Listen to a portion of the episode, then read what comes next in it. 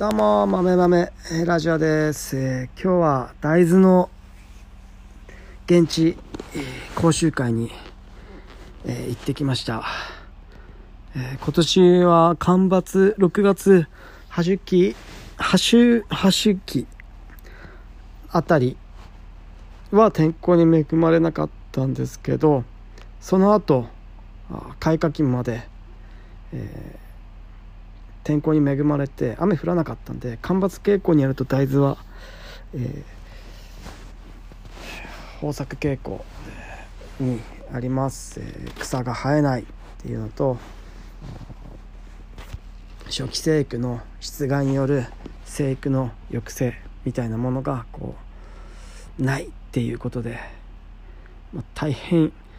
どこの車でずっとこういろんなあのいろんな田んぼを大豆畑を見てきたんですが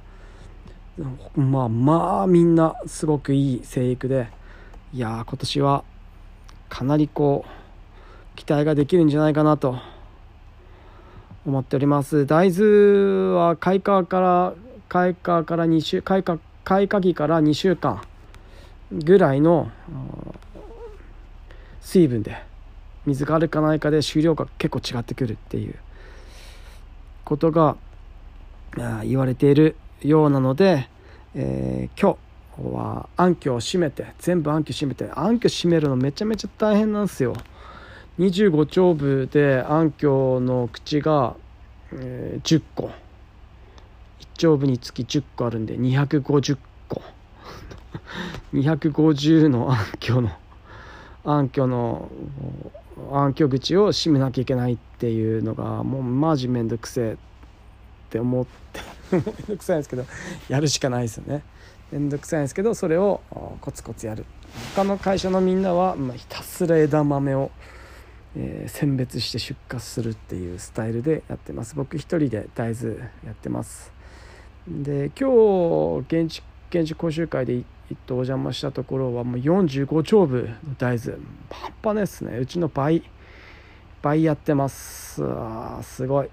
ただなんか手が回ってないなっていう感じは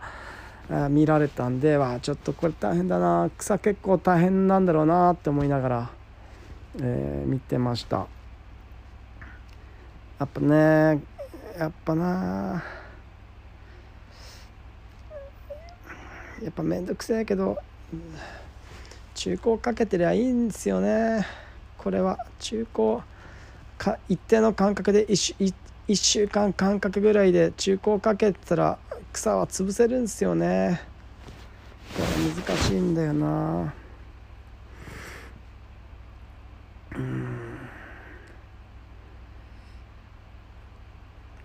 なんかちょっと若干生育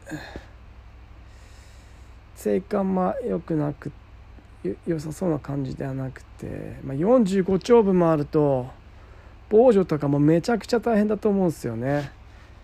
と今ウコンの芽が爪草がとかウコンの芽がの時期でハマキムシのウコンの芽がの時期でもう葉っぱに穴だらけだったんですけど防除するなんか手がねえみたいなことを言って言っていてまあブームスプレーヤーとかだとやっぱブームスプレーヤーで45丁分はなかなかきついっすよね。ドローンとかヘリとかで防除しないと。だからやっぱ自分たちでドローンとか持っていったら45丁分も別に大して大してかかんないと思うんですよね。大してかかんないと思うんですけどまだ豆も小さいんで、えー薬剤散布量もそんな多く必要ないんで生育期のねめっちゃこうわこう開花後の開花期後の後半開花期後半開花期後半っていうかもうわさわさ大豆がなってる時とかは、まあ、若干多め多めの例えば8倍から16倍って書かれてるんであれば濃いめの散布量じゃないときついと思うんですけど今はねまだそんな大豆大きくないんで最低の散布量で虫防除できると思うんでねなんかもったいないですね。面積拡大すればするほどこう手が回らなくなってくるって。でなんだろう。手が回る部分と手が回らない部分がこう分かれてくるんですよね。例えばハッシュならできる。けど中高が間に合わなくなってくるみたいな。中高は間に合うけど今度えっと、除草剤除草剤のなんだうねま散布みたいなものが面積拡大していくと例えばバスタとかバサグランで、えー、うねまうねまの除草剤散布みたいなものが間に合わなくなってくるんで他の方法を考えなきゃいけないみたいなやっぱこの面積拡大に伴って今までできていたことが、えー、物理的に不可能になってくるみたいなのがあるんですよね。ブームスプレーで45丁部1台じゃとてもじゃないけど無理みたいな2台以上必要みたいなことになってくるとブームスプレーで水用水から水汲んで1丁部45分とか30分とかかかって45丁部うわ結構きついみたいなで薬剤の量も半端なくなってくるしとかいろいろこうねこの猛暑の時に。で45丁部防除してるうちにお盆になるわみたいな。そしたらお盆の期間防除しなきゃいけないじゃんみたいなことになってくると。おいおいみたいな感じになってくると思うんですよね。これはねマジ難しい問題ですよね。難しいんすよこれ。しかも枕地とかがさ枕地とかに大豆割ってたら旋回する時にもうガタガタガタガタして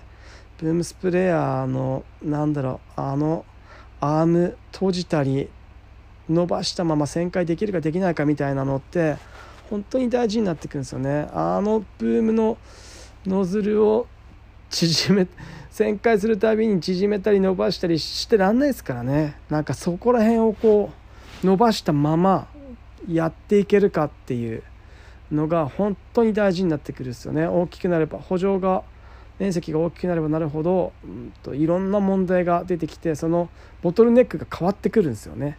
面積が変わるにつれて。そこら辺が本当に大事でそこをどうやってそこを見極めてそのボトルネックをどうやって解消していくかっていうことを含めて考えておかないとあっさり積んでしまうんで常にこう仕事しながら、えー、今の仕事しながら今の仕事が今の今の僕の大豆25丁部が倍に増えたらどうやってそれをクリアしていくかっていうことを、まあ、いつこのラジオでもいつも言ってる気はするんですけどそこら辺を考えなきゃいけないなっていうのは本当にあります。でドローンも例えばなんだろうめちゃくちゃ容量のでかいドローンにするのかとか。なんか今今だと DJI のめちゃくちゃでかいなんだっけ T30 だっけ？なんかそんなでかいドローン確かありますよね。大容量の。そういうドローンを手に入れるかとかそういうこと含めて。あとなんかね必ずこう年配の方ってあれなんだけどちょっと悪いんだけどなんか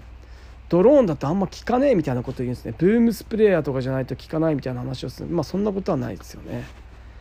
効きは効きの違いは若干あると思うんですけどそれは使う薬剤によってもうもうなんだろう。もう浸透移行系の剤を使えよって使えよってちょっと言い方ですね。浸透移行系の材を使うっていうのが正解なのかなと思ってます。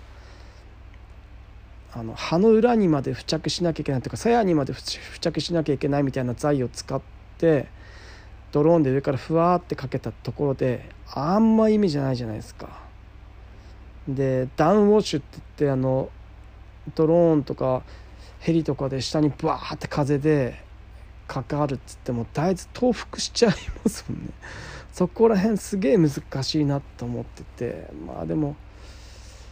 まあでも立ち上がるんですけどね。なんかそういう理解があるかないかとか。まあブームスプレーヤいやまあバカでかい。北海道みたいなバカでかいブームスプレーヤーね。牽引の何千リッターとか。ねしょえる引っ張れるブームスプレーヤーとか。秋田じゃ使えないですからね。あんなの。三反ブク角とか大きくても一丁部区画一丁部なんかちっちゃいですもんね。一丁部大きいなと思ったんですけどやっぱでかい作業機になるとちっちゃいですもんね。そういうのとかあったりするんでやっぱこのこの土地にあった最大の最高のやり方ってそれぞれ違うんでそこら辺をやっぱりこう全部真似できないんですよね。何が真似できるかっていう何ならクリアできるのかうちの課題はみたいなところが本当に大事になってくるので問題は何かっていうのが分かるか分かんないかっていうのが本当に大事です。本当にそこ大事なんだよな。問題が何なのかっていうのがが分かるかっていうのは本当に大事なんですよね。何が問題なのか分からずにいてああすればいいこうすればいいって言ったところで何の意味もなかったりするんで。金の問題なのか時間の問題なのかなんか人手不足の問題なのかとかなんか問題はどこにあるのか薬剤の問題なのか薬まずねまず農業やっててある程度自分が使ってる農薬の残酷を知らないってやっぱこういうとこって結構本当に関わってきますよね。この農薬トレボンは残高何日なのか。トレボンが効いてる期間ね。な何日なのかとか。除草剤。どれぐらいの量をかけたらどれぐらい草を抑えられるのか。みたいな。落差2週間。落差1ヶ月効くって書いてるけどなんだかんだ2週間ぐらいしか効かないじゃん。みたいな。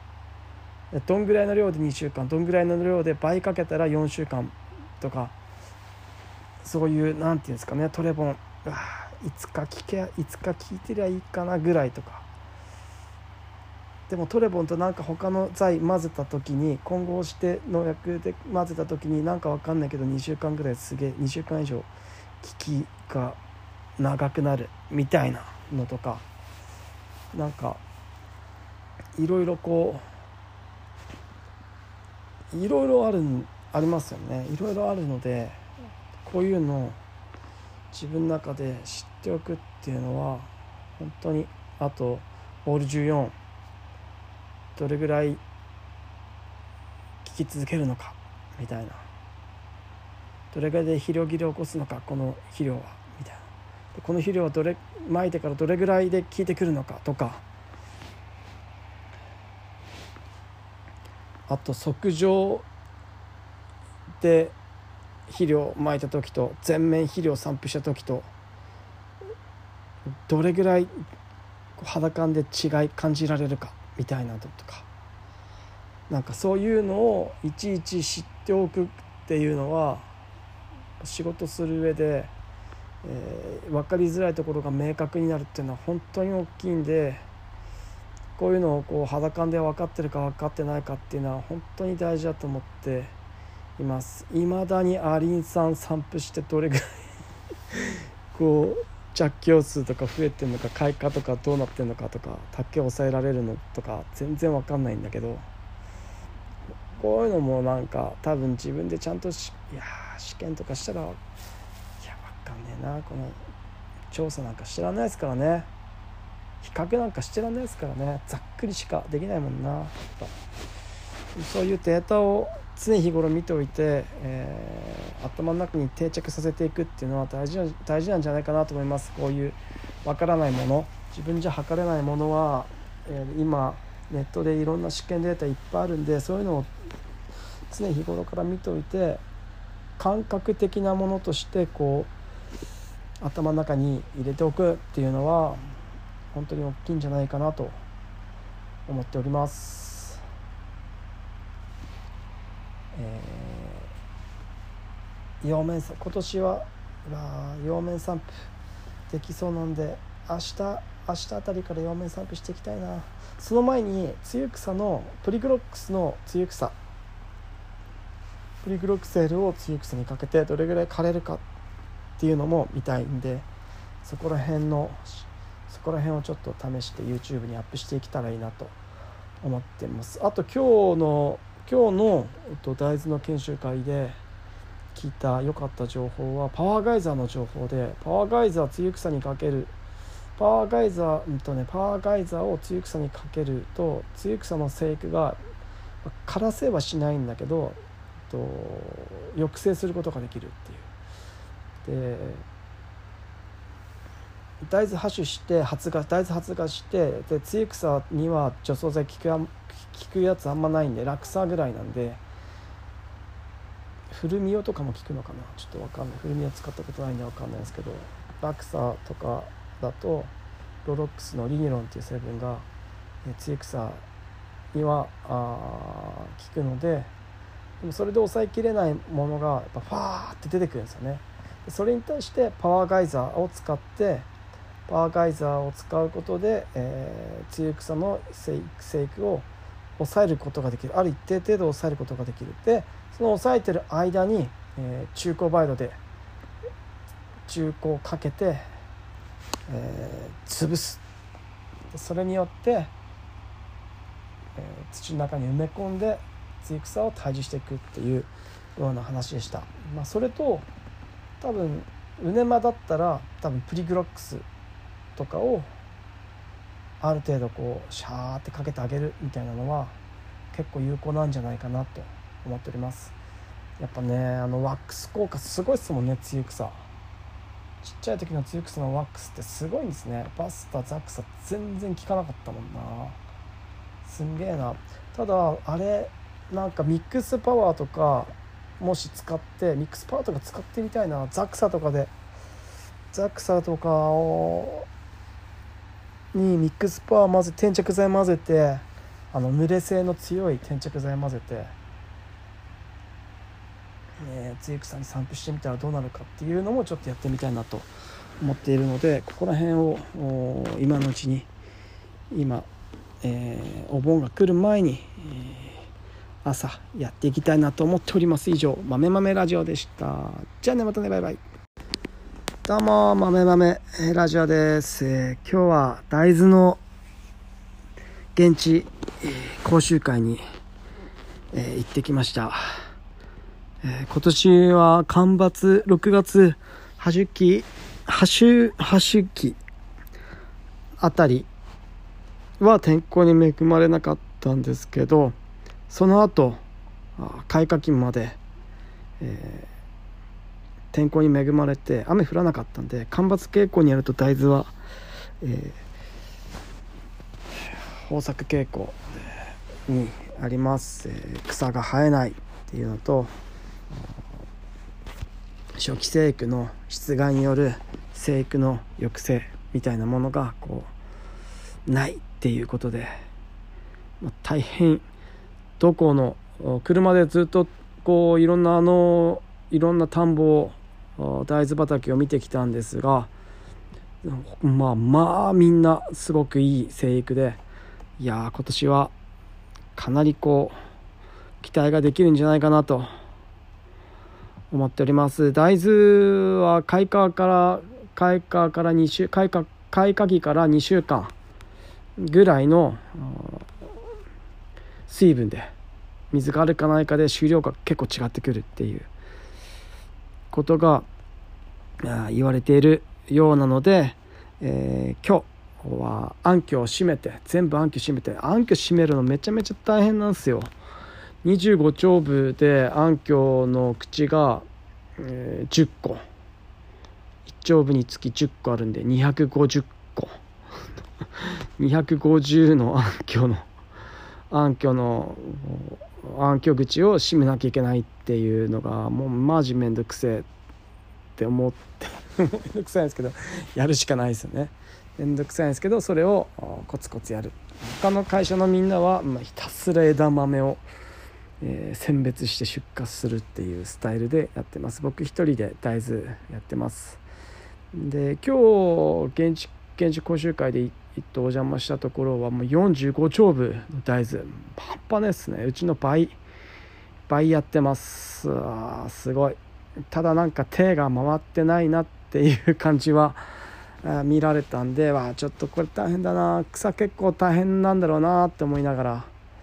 えー、見てました。やっぱねやっぱな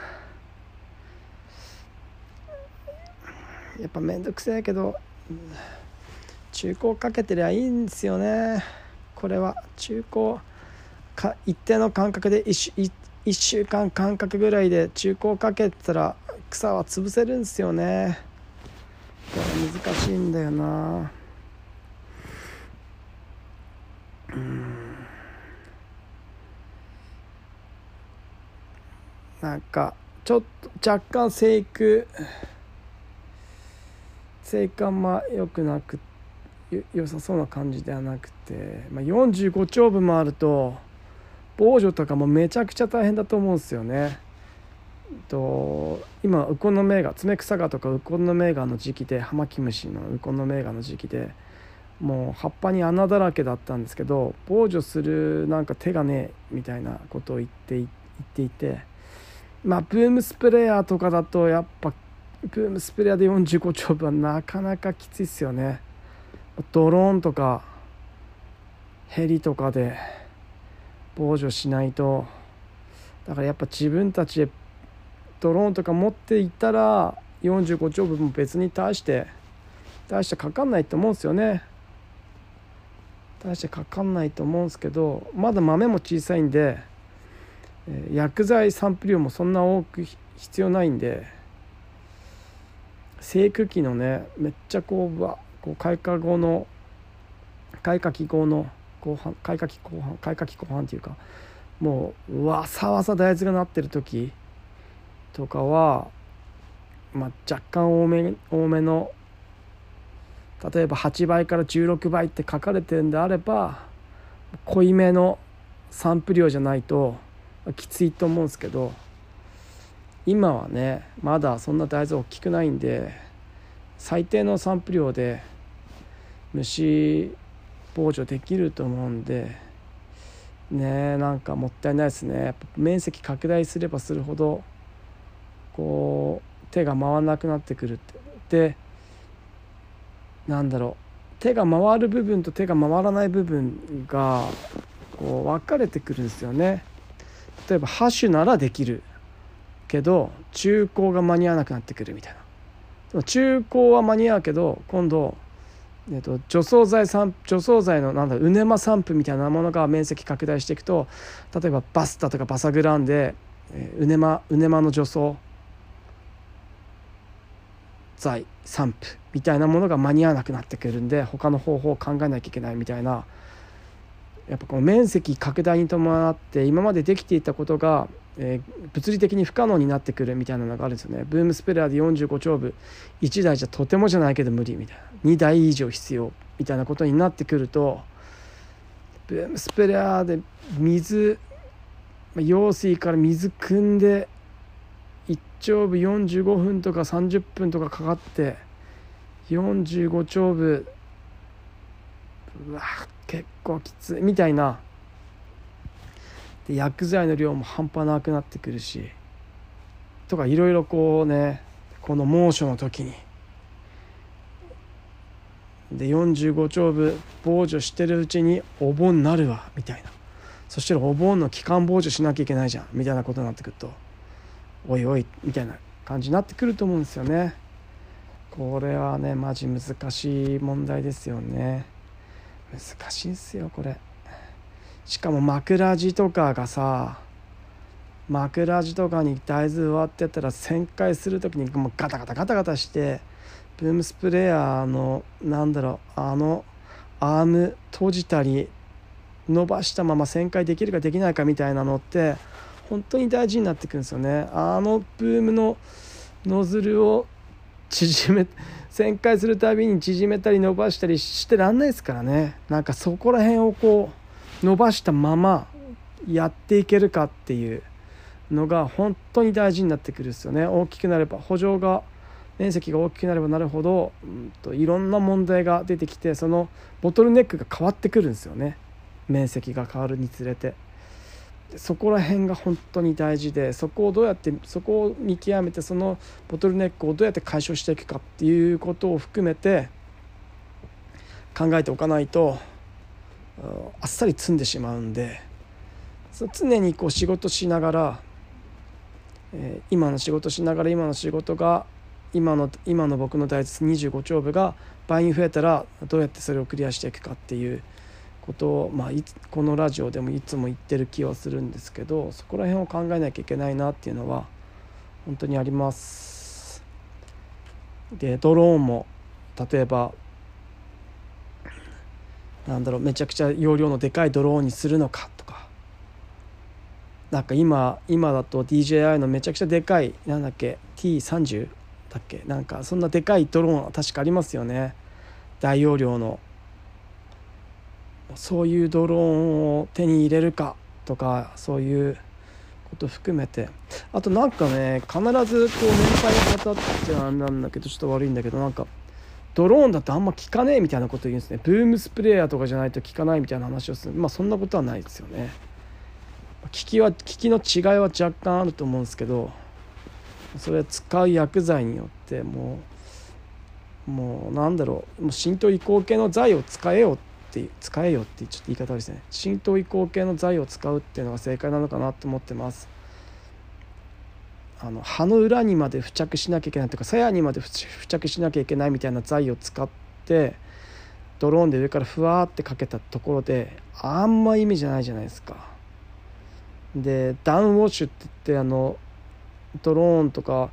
ヘリとかで下にバーって風でかかるっつってもだいぶ倒伏しちゃいますもんね。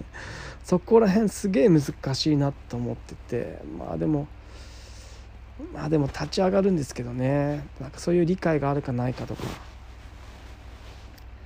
まあブームスプレー。いやまあバカでかい。北海道みたいなバカでかいブームスプレーヤーね。牽引の何千リッターとか。ね。しょえる引っ張れるブームスプレーとか秋田じゃ使えないですからね。あんなの。三反部区画とか大きくても一丁部区画で一丁部なんかちっちゃいですもんね。一丁部大きいなと思ったんですけどやっぱでかい作業機になるとちっちゃいですもんね。そういうのとかあったりするんでやっぱこのこの土地にあった最大の最高のやり方ってそれぞれ違うんでそこら辺をやっぱりこう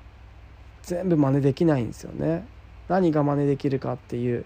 何ならクリアできるのかうちの課題はみたいなところが本当に大事になってくるので問題は何かっていうのが分かるか分かんないかっていうのが本当に大事です本当にそこ大事なんだよな問題が何なのかっていうのがが分かるかっていうのは本当に大事なんですよね。何が問題なのか分からずにいてああすればいいこうすればいいって言ったところで何の意味もなかったりするんで。金の問題なのか時間の問題なのかなんか人手不足の問題なのかとかなんか問題はどこにあるのか薬剤の問題なのか薬まずね。まず農業やっててある程度自分が使ってる農薬の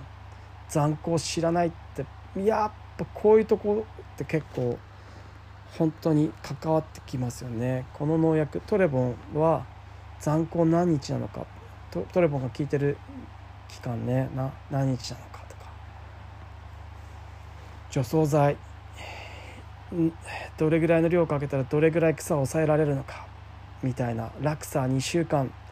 落差1ヶ月効くって書いてるけどなんだかんだ2週間ぐらいしか効かないじゃんみたいな。どんぐらいの量で2週間どんぐらいの量で倍かけたら4週間とかそういう何て言うんですかねトレボン。いつか聞けいつか聞いてりゃいいかなぐらいとか。でもトレボンとなんか他の剤混ぜた時に混合して農薬で混ぜた時になんか分かんないけど2週間ぐらいすげえ2週間以上効きが長くなるみたいなのとかなんかいろいろこういろいろあるありますよね。いろいろあるのでこういうのを自分の中で知っておくっていうのは本当にあとオール14どれぐらい聞き続けるのかみたいな。どれぐらいで肥料切れを起こすのかこの肥料は。この肥料はどれまいてからどれぐらいで効いてくるのかとか。あと測定で肥料をまいた時と全面肥料を散布した時とどれぐらい肌感で違い感じられるかみたいなのとか。なんかそういうのをいちいち知っておくっていうのは仕事する上でえー、分かりづらいところが明確になるっていうのは本当に大きいんでこういうのをこう肌感で分かってるか分かってないかっていうのは本当に大事だと思っています。いまだにアリン酸散布してどれぐらい こう着用数とか増えてるのか開花とかどうなってるのかとか竹を抑えられるのとか全然分かんないんだけどこういうのもなんか多分自分でちゃんとしいや試験とかしたらかんねえな。この調査なんか知らないですからね。比較なんかしてらんないですからね。ざっくりしかできないもんな。そういうデータを常日頃見ておいて、えー、頭の中に定着させていくっていうのは大事な大事なんじゃないかなと思います。こういうわからないもの。自分じゃ測れないものは、えー、今ネットでいろんな試験データいっぱいあるんでそういうのを常日頃から見ておいて感覚的なものとしてこう頭の中に入れておくっていうのは本当に大きいんじゃないかなと思っております。えー、陽面今年は陽面散布できそうなんで明日明日あたりから陽面散布していきたいなその前にツユクサのプリグロックスのツユクサプリグロックセールをツユクサにかけてどれぐらい枯れるかっっていうのも見たいんでそこら辺のそこら辺をちょっと試して YouTube にアップしていけたらいいなと思ってますあと今日の今日の、えっと、大豆の研修会で聞いた良かった情報はパワーガイザーの情報でパワーガイザー露草にかけるパワーガイザー、うんとね、パワーガイザーを露草にかけると露草の生育が枯らせはしないんだけど、えっと、抑制することができるっていう。で大豆発種して発芽大豆発芽してで露草には除草剤効く効くやつあんまないんで落草ぐらいなんで古見代とかも効くのかな？ちょっと分かんない。古見代使ったことないんで分かんないですけど落草とかだとロロックスのリニロンっていう成分が露草にはあ効くのででもそれで抑えきれないものがやっぱファーって出てくるんですよね。それに対してパワーガイザーを使ってパワーガイザーを使うことで、えー、露草の生育を抑えることができる。ある一定程度抑えることができる。でその抑えてる間に、えー、中高バイドで中高をかけて、えー、潰す。それによって、えー、土の中に埋め込んで露草を退治していくっていうような話でした、まあ、それと多分ウネマだったら多分プリグロックスとかをある程度こうシャーってかけてあげるみたいなのは結構有効なんじゃないかなと思っております。やっぱねあのワックス効果すごいっすもんね露草ちっちゃい時の露草のワックスってすごいんですね。バスタザクサ全然効かなかったもんな。すんげえな。ただあれなんかミックスパワーとかもし使ってミックスパワーとか使ってみたいなザクサとかで。ザクサとかをにミックスパワー混ぜ転着剤混ぜてあの濡れ性の強い転着剤混ぜて、ね、露草に散布してみたらどうなるかっていうのもちょっとやってみたいなと思っているのでここら辺を今のうちに今、えー、お盆が来る前に、えー、朝やっていきたいなと思っております。以上豆豆ラジオでした。じゃあねまたねバイバイ。